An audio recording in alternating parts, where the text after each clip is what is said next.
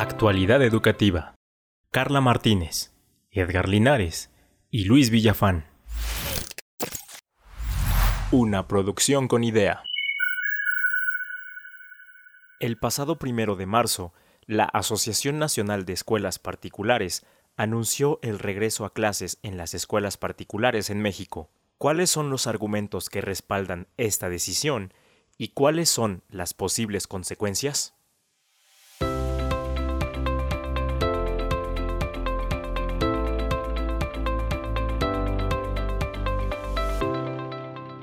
Regreso a clases presenciales. Hola, ¿qué tal? ¿Cómo están? Bienvenidos a este episodio número 4, en el cual me acompañan como siempre la doctora Carla. Hola Carla, ¿cómo estás? Hola Edgar, hola a todos, hola Luis, muy bien, gracias. Y también ya, ya se nos adelantó la doctora Carla, pues está Luis, el doctor Luis Villafán con nosotros. Hola Luis. Hola, ¿qué tal Edgar? Muy buenas estancias tengamos todos en donde nos encontremos. Saludo también a la doctora Carla.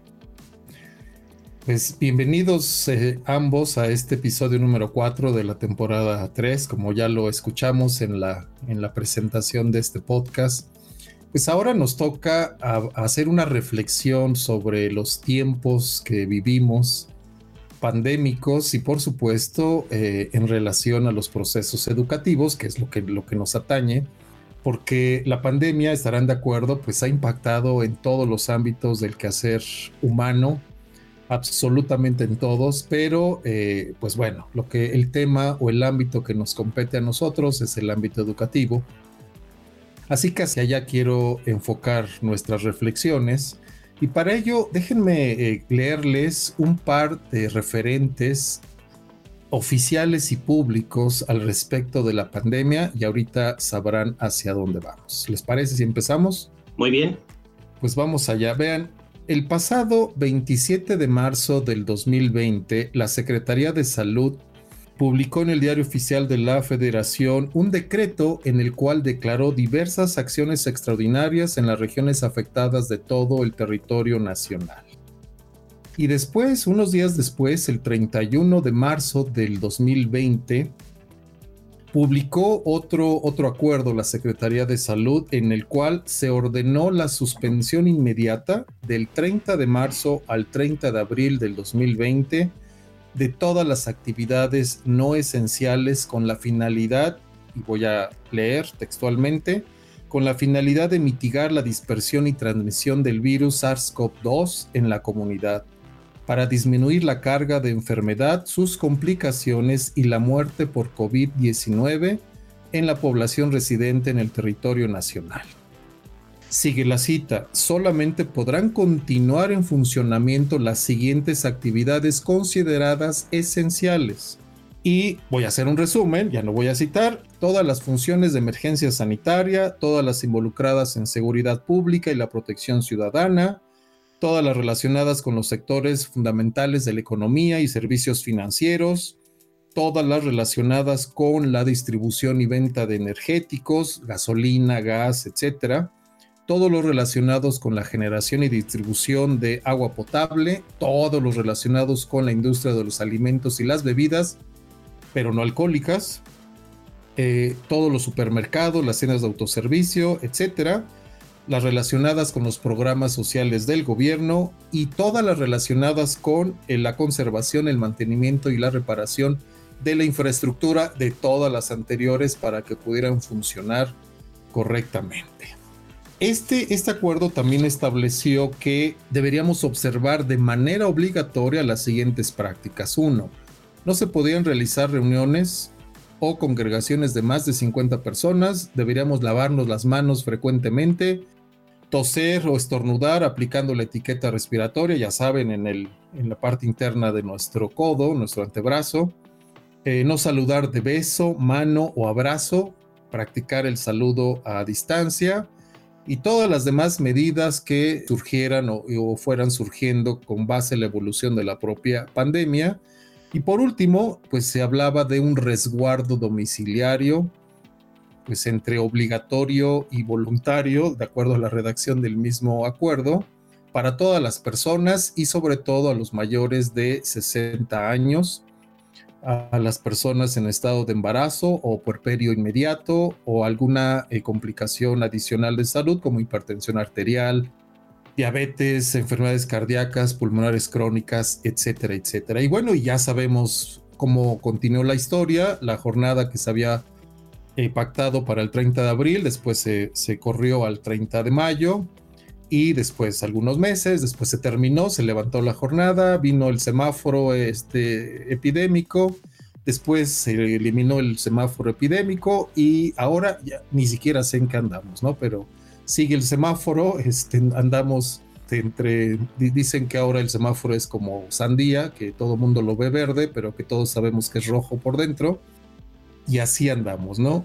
Y en, esas, en estas circunstancias quiero complementar esta primera parte del podcast y que les va a dar una idea de hacia dónde, hacia dónde va a ir nuestra reflexión, porque el pasado primero de marzo, la Asociación Nacional de Escuelas Particulares en México lanzó un comunicado en donde, entre otras cosas, decía, las escuelas particulares, padres de familia y maestros inician clases presenciales a partir del primero de marzo del 2021 tuve oportunidad de escuchar una entrevista con el presidente de, de esta asociación, el ingeniero Alfredo Villar Jiménez, una entrevista que le hicieron en la radio, en la radio abierta, y él decía que ya a ese primero de marzo en México, en el país, había 300 escuelas distribuidas a lo largo del territorio nacional que ya habían empezado clases. Le preguntaron que si podía decir la lista se negó rotundamente y dijo que no, porque no quería que empezaran los, los ataques de la sociedad, este, etcétera. Dijo que se iba a reservar ese, ese dato, pero que ya había 300 escuelas iniciando clases. Y entre otras cosas, el ingeniero Villar Jiménez, presidente de esta asociación, la Asociación Nacional de Escuelas Particulares, la ANEP por sus siglas, en su comunicado decía que era, es de vital importancia que inicien actividades educativas presenciales para enfrentar los nuevos retos y las nuevas condiciones de vida de la sociedad generadas por la pandemia. Estoy leyendo textualmente el comunicado. Dice que han causado otras crisis, sobre todo, y ya lo comentamos en el episodio anterior, o no, el antepasado, dice sobre todo los trastornos mentales y emocionales de las niñas, niños y adolescentes, así como los padres de familia y maestros, además de crisis educativas que llevan un gran retraso de la educación, capacitación y cultura de la comunidad educativa, ojo, que tardará entre 6 y 10 años en recuperarse, independientemente de la recuperación de la salud mental y emocional. Cito otro párrafo, dice, la educación lleva detenida un año y va para año y medio, ya que se propone iniciar clases hasta el mes de agosto pero es posible que se prolongue este enero o más, lo cual creará más problemas de todo tipo. Continúo citando. Este reinicio de clases estará pegado al Estado de Derecho y también este, subrayen esto que voy a leer. Dice, donde se restablecerán los derechos violados y se garantizará el disfrute de los mismos, el derecho a impartir educación, el derecho a recibir educación, el derecho al trabajo con salarios bien remunerados y el derecho a enviar los hijos a la escuela.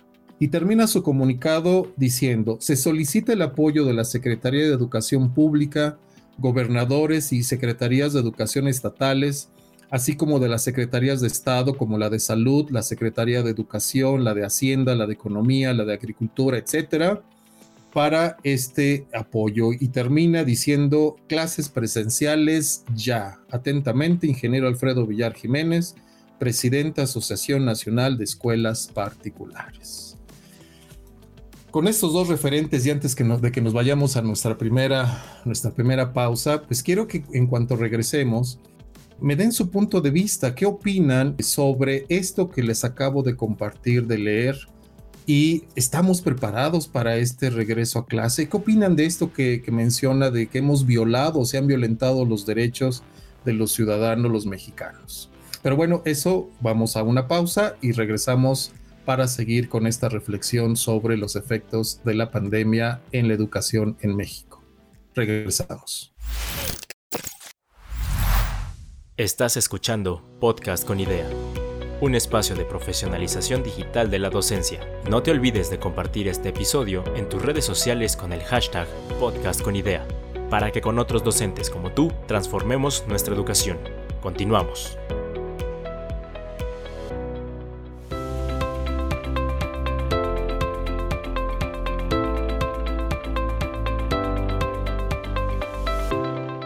El pasado 14 de mayo de 2020, la Secretaría de Salud estableció la estrategia para la reapertura de actividades sociales, educativas y económicas alineadas a un sistema de semáforo regional para evaluar el riesgo epidemiológico. En este semáforo, la educación presencial se restringe al color verde de riesgo epidemiológico bajo.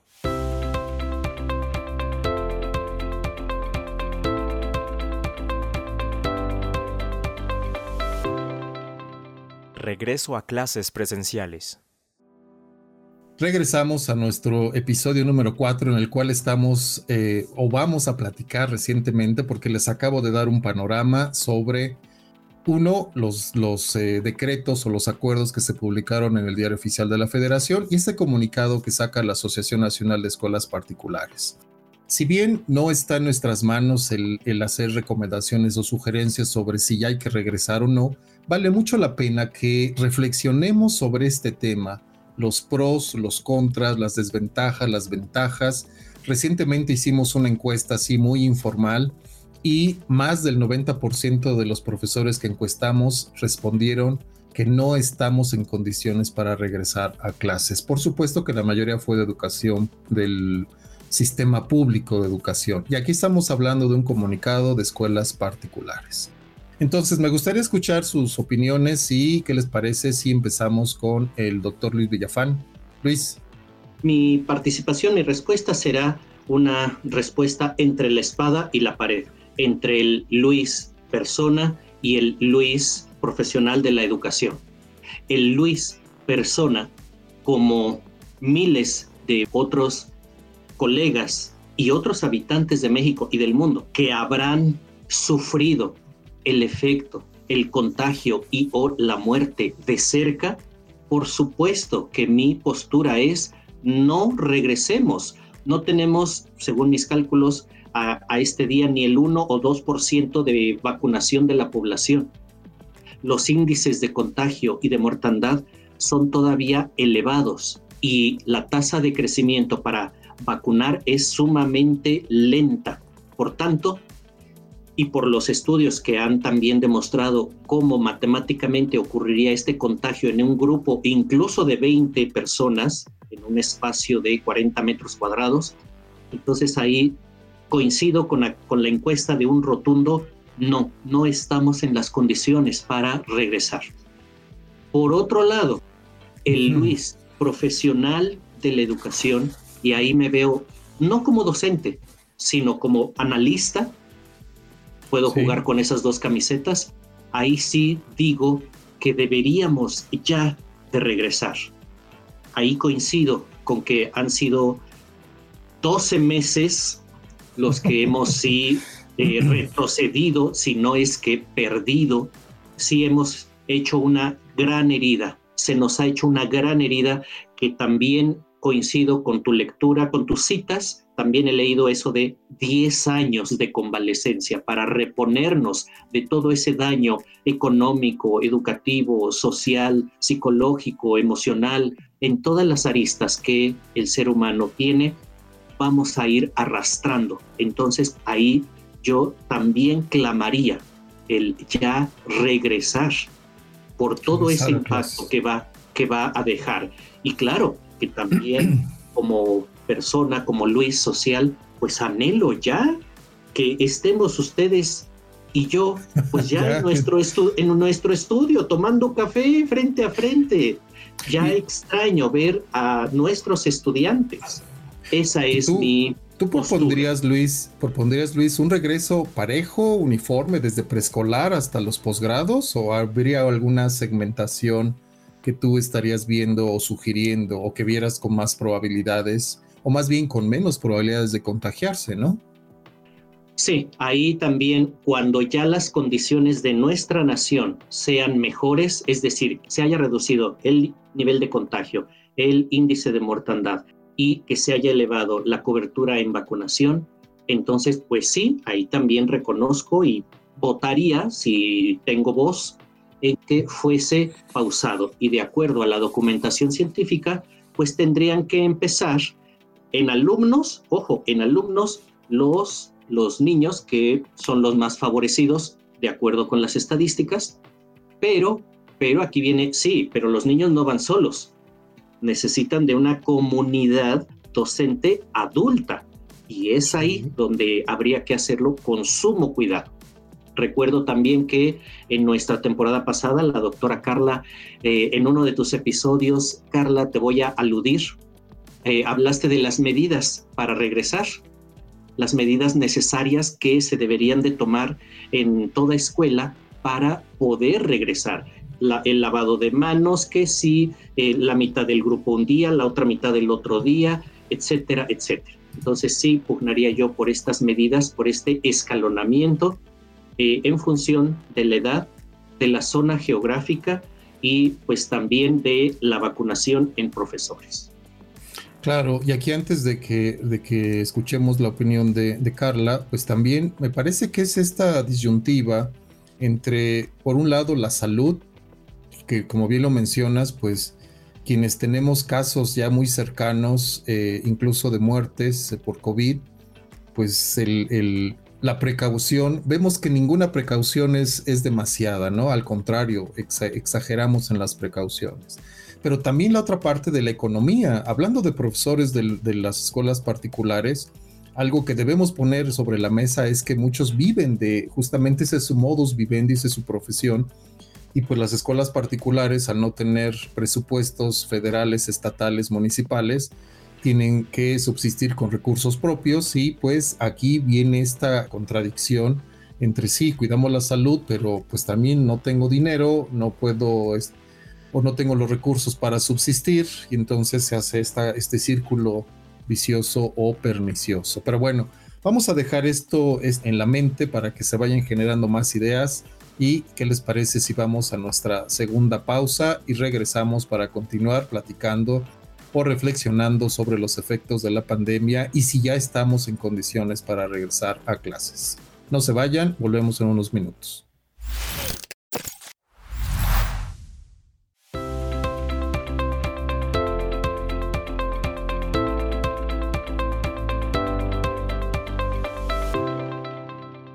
Al 15 de marzo de 2021 teníamos 8 estados en color naranja, 21 estados en amarillo y solo tres en verde. Según la Asociación Nacional de Escuelas Particulares de México, el retraso en la educación, capacitación y cultura de la comunidad educativa debido a la pandemia tardará entre 6 y 10 años en recuperarse.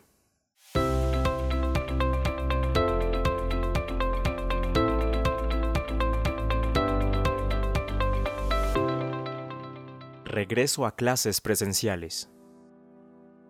Regresamos y estamos reflexionando sobre si las condiciones en, nuestro país actualmente, marzo del 2020, marzo-abril del 2020, pues ya están dadas para este regreso a clases. Hemos leído eh, un comunicado de la Asociación Nacional de Escuelas Particulares y ya escuchamos, vimos al doctor Luis Villafán pues externarnos sus puntos de vista y es el turno de la doctora Carla Martínez que nos comparta qué piensa eh, Carla en este en este regreso, eh, tú trabajas más con adolescentes en media superior, has trabajado con, preescolar.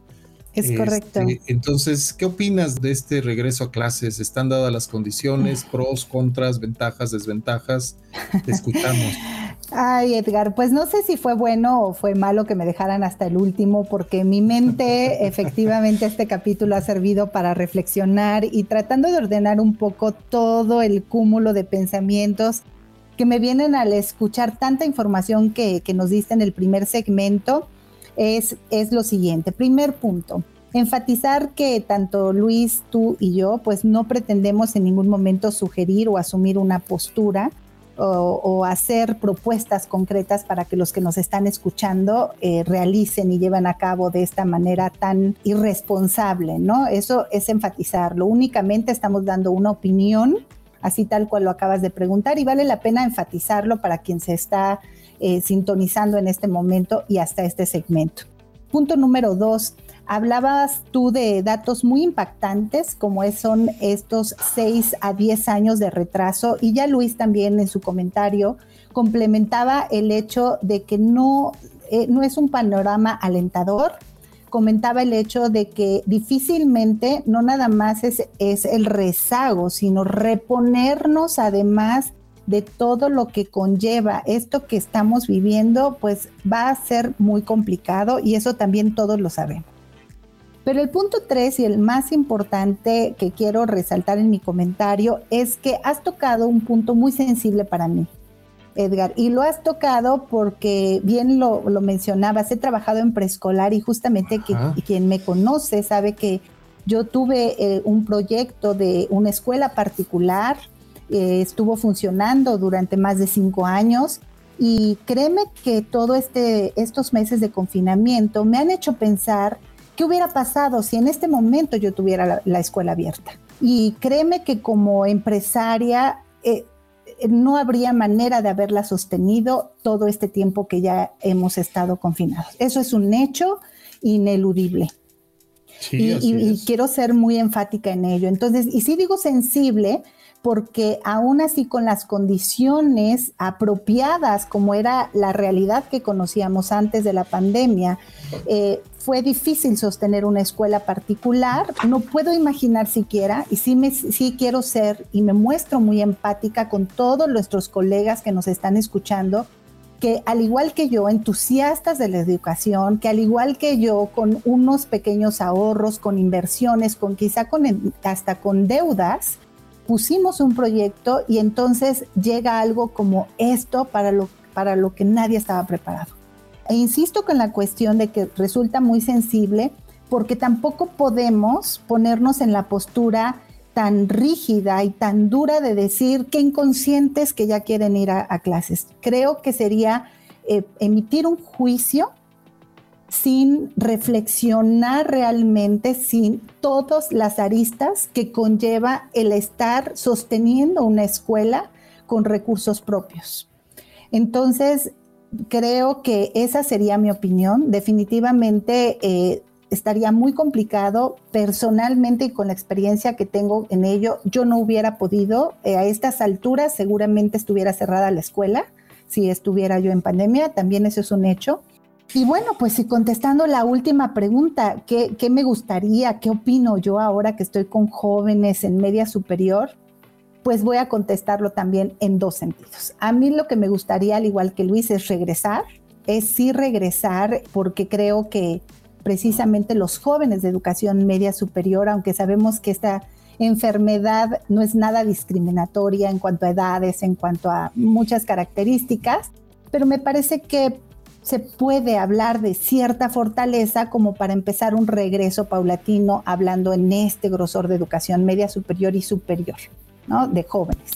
Eso me parecería, y porque se extraña, netamente también lo decía Luis, como en lo personal, por esta eh, empezar a asumir nuevas eh, prácticas porque también veo muy complicado el panorama de que estén las condiciones idóneas. Creo que si esperamos, pues vámonos acomodando porque no va a suceder.